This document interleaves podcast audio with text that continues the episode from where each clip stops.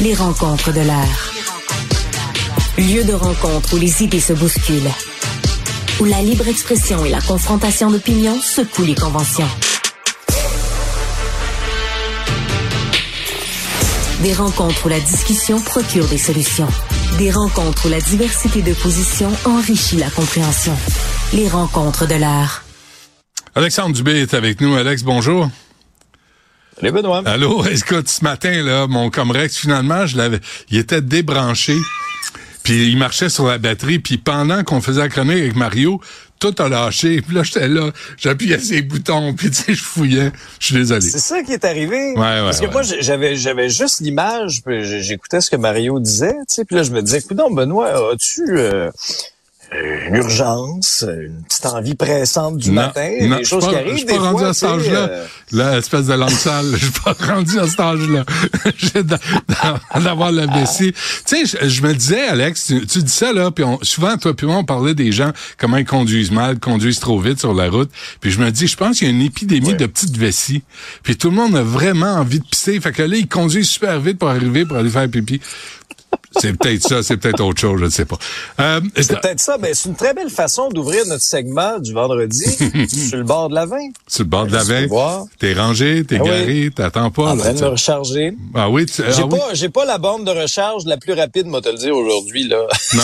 ça va être, euh, ça va être long. Ouais, ben tu parles de bornes. euh, toi, tu dis que Pierre Poilievre va dépasser les bornes. Ben, je pose la question. Je pose la question. euh, est-ce qu'il a, est-ce qu'il a raison sur le fond? Oui. est-ce que la forme, est-ce que la forme était habile? Ça, c'est questionnable. Mais je, je veux absolument revenir sur les propos euh, d'un entrepreneur à qui tu parlais, qui disait j'aime Montréal, je veux construire à Montréal. Ouais. Mais nous, là, il faut qu'on nous, il faut qu'on nous, qu'on nous aide. On veut être des alliés pour Montréal, on veut être des alliés pour la pénurie de logements, entre autres. Et là, moi, où je donne raison à Pierre Poliev puis aux entrepreneurs, de un, moi, je les trouve très courageux, euh, les, les développeurs, les entrepreneurs, de construire encore dans les grosses villes comme Montréal, Honnête. avec le- a- toute la bureaucratie. Les, les ceux qui sont honnêtes, pas les crosseurs qu'on a connus à la commission Charbonneau, qui ont changé de nom de compagnie puis qui continuent à fourrer le système. Parce qu'il y en a encore en passant. Ben oui, on va se concentrer sur les entrepreneurs honnêtes. Euh, alors, est-ce que est-ce que le système pas euh, en, tournant les coins ronds, c'est pas ça du tout, du tout l'objectif, mais est-ce que le système peut être plus efficace? Est-ce qu'on peut euh, alléger un peu la bureaucratie? Est-ce que c'est normal que ça prend une éternité avant qu'un permis soit délivré? Ben oui. Ben non, dans le contexte actuel où on manque effectivement de logements, ça fait aucun sens. Alors, quand Pierre Poliev y est allé de cette sortie, puis c'est une sortie qui est calculée, là, je pense pas que c'est une sortie qui est impulsive parce que Ouais. parce que euh, au, au fur et à mesure que la journée avançait, là, il félicitait un maire puis un autre de d'autres municipalités euh, qui avaient un taux justement de construction, de mise en chantier beaucoup plus élevé, Euh, alors qu'à Montréal, on est en recul là, puis comparativement aux autres grandes villes canadiennes, le recul de Montréal, on ne peut pas l'ignorer, les chiffres parlent là, il se passe quelque chose à Montréal, c'est pas normal. Mais quand Pierre Poliev a fait sa sortie sur X en, en traitant euh, le maire Marchand à Québec puis la maire Esplante à Montréal d'incompétents, puis en disant écoutez là, moi si je suis premier ministre, la bureaucratie, ça va y aller par là, puis on est mieux d'alléger. Tu sais, faut pas oublier que ce gars-là veut être premier ministre du Canada. Alors, quand tu es premier ministre du Canada, les maires des grandes villes, ben, tu vas leur parler. C'est pas, t'es pas obligé d'être euh, chum avec, là. T'es pas obligé. euh, On, on comprend que idéologiquement, la maire Esplante puis euh, le maire Marchand, ils sont à des années-lumière du spectre de, de Pierre Poliev. Mais, tu sais, le style Pierre Poliev, j'ai l'impression qu'on va le voir de plus en plus en politique. Les temps changent en politique. hein, ça devient de plus en plus euh, abrasif. Mais as-tu le droit, Alexandre, de dire ça va être moi le boss? Ça va marcher quand je vous dis que ça va aller marcher parce que moi j'ai un plan de match en tête. Puis là jusqu'à maintenant votre façon de faire ça n'a pas fonctionné.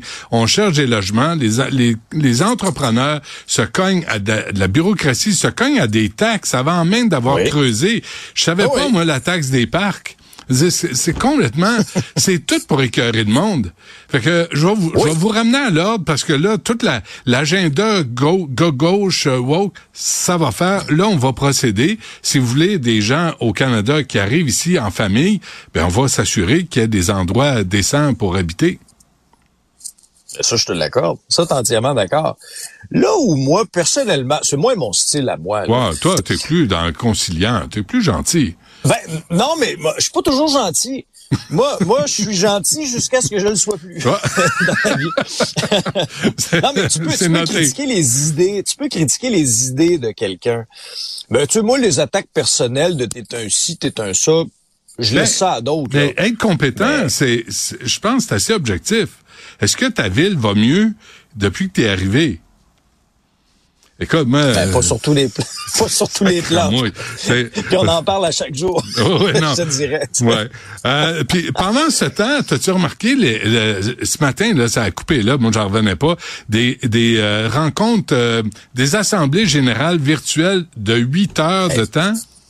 Ben non, je sais, écoute, ça, j'en reviens pas. Tu sais, on se, on, se questionnait en, début de semaine dans un autre épisode, on se disait, comment ça se fait que participation au niveau du vote à peu près à 42% ben dans le Pointe de l'île, d'assemblée virtuelle. dis, on, se questionnait, toi et moi, on se disait, coudon, euh, on est-tu attaché à nos programmes de soirée à ce point-là? Le match du Canadien, euh, était-tu bon au point que là, on était arrivé devant notre écran et on s'est même pas donné la peine de se connecter mm, à notre mm. ordinateur alors qu'on a été en grève générale illimitée pendant cinq semaines, pas de fond de grève, puis c'était donc important de se prononcer sur ce contrat de travail-là. Là, euh, le son de cloche qu'on a, puis moi sur les réseaux sociaux, je vois passer aussi des commentaires, puis je lisais dans le journal là-dessus pour euh, pour Montréal, là, professeur, l'Alliance des professeurs de Montréal, ils ont voté à deux heures. À deux heures du matin, ben dans la nuit de jeudi à vendredi, après une assemblée virtuelle de huit heures. Là, on est, on, se retrouve avec, euh, ça a passé finalement là, à 52% Mais écoutez, on est-tu en train de ramener les vieilles tactiques de vote étudiant, là, de faire étirer ça, là, des assemblées là, de 3 heures, 4 heures, 5 heures, 6 heures, 7 heures, pour finalement écœurer ceux qui ceux, ben ceux qui étaient présents puis qu'après ça là on, il reste euh, finalement juste les plus craqués pour voter. C'est quoi ces chiffres là mm. est-ce que c'est normal? À un moment donné moi j'aimerais bien entendre les instances syndicales. En tout cas venez nous expliquer que, comment ça se passe? Parce que c'est un vote important celui de la FAE, Benoît, là, comme toutes les centrales syndicales, mais là ça va être le 7 février qu'on va le savoir. Puis deux facteurs importants. Il faut euh, le double une double majorité comme on dit donc cinq des neuf euh, syndicats affiliés et 50 des membres plus un. Hmm. Alors là, on verra bien la suite du processus. Mais moi, j'ai vraiment réagi quand j'ai eu la durée de ces assemblées-là, qu'on a voté à 2 ah heures du matin. OK, j'ai une question quiz pour toi. Tu es un smart, toi? Je, oh, on va voir. Ça, ça. mais, de, mais pour, pour, nous aider à comprendre. Mais est-ce que le gouvernement devrait imposer un minimum de taux de participation pour, euh, pour rendre valide le vote? Tu sais, si t'es à 32% de participation, est-ce que ça représente vraiment tous les membres? Fait que si tu veux qu'on règle, là, faudrait que ça soit, je sais pas, 66, 65, 70, tu sais, euh, au moins 50 plus 1. Mais quand t'es même pas à, la majorité, est-ce qu'on devrait respecter ces votes-là? Mais il y a plusieurs questions qu'on peut soulever par rapport à ça. Est-ce que tous les membres ont eu accès, par exemple, à toute l'information, à tous les documents, ou ils avaient ça simplement en assistant à cette présentation-là, puis là, ils étaient bombardés? Mais ta question, on peut la poser aussi pour les votes de grève. Là. Oui. Tu sais, le vote de grève général est limité, là. Hmm. C'est quoi le taux de participation? Ouais, on l'a pas su, hein?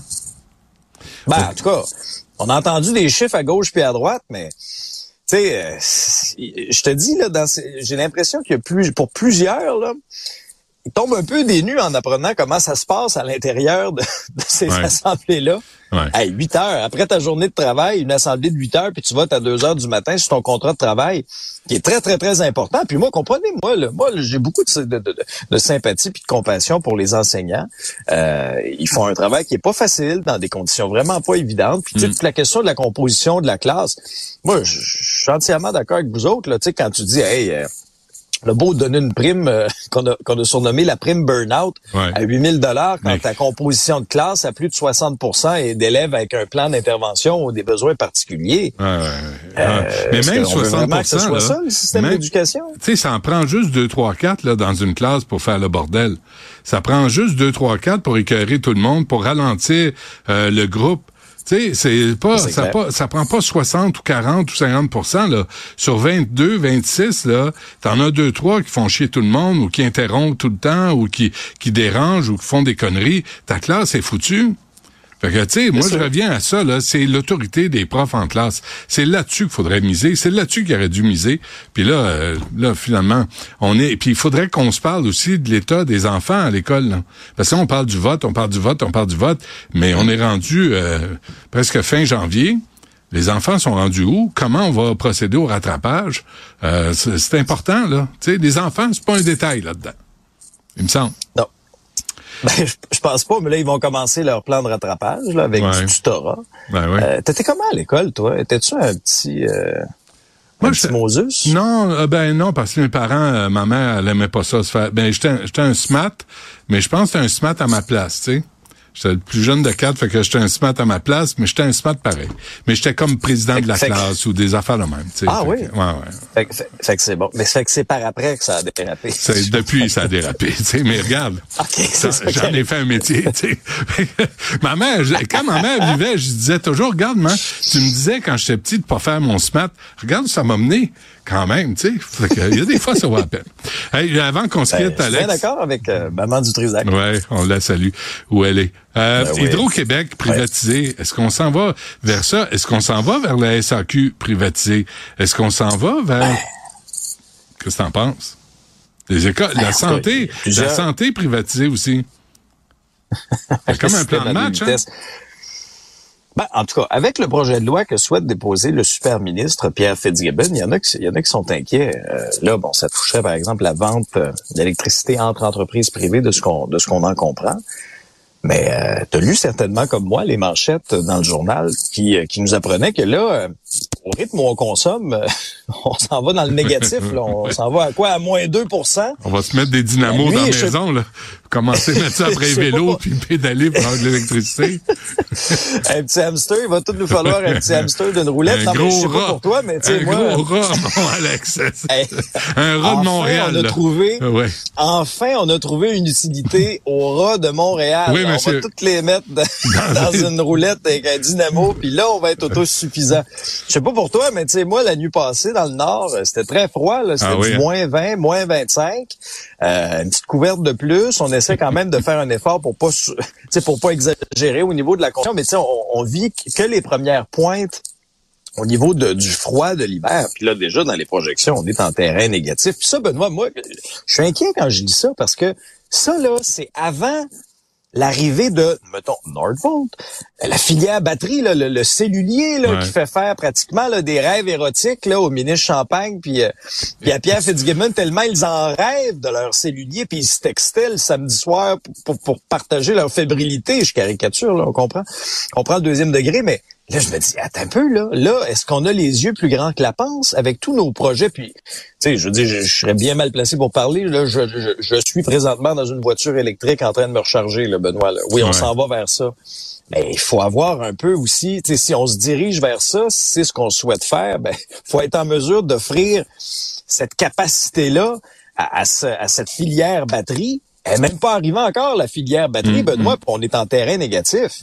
Wow! Non, mais il y avait. Est-ce que j'ai rêvé là? Tu vois, j'essaie de trouver ça, mais Google s'installe pas sur la rive sud pour un centre de données dans le coin de Beauharnois qui euh, qui va pomper de l'électricité comme des psychopathes. Puis C'est énergivore, les, t'as raison, c'était très énergivore, les centres de données. T'as raison, là, de manière générale, là.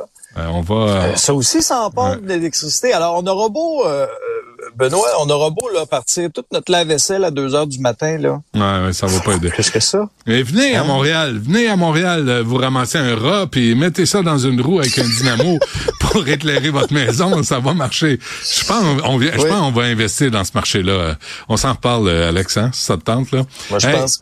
Comme dirait, il y a, comme dirait, il y, a, une pièce à faire avec ça. une pièce à faire certain.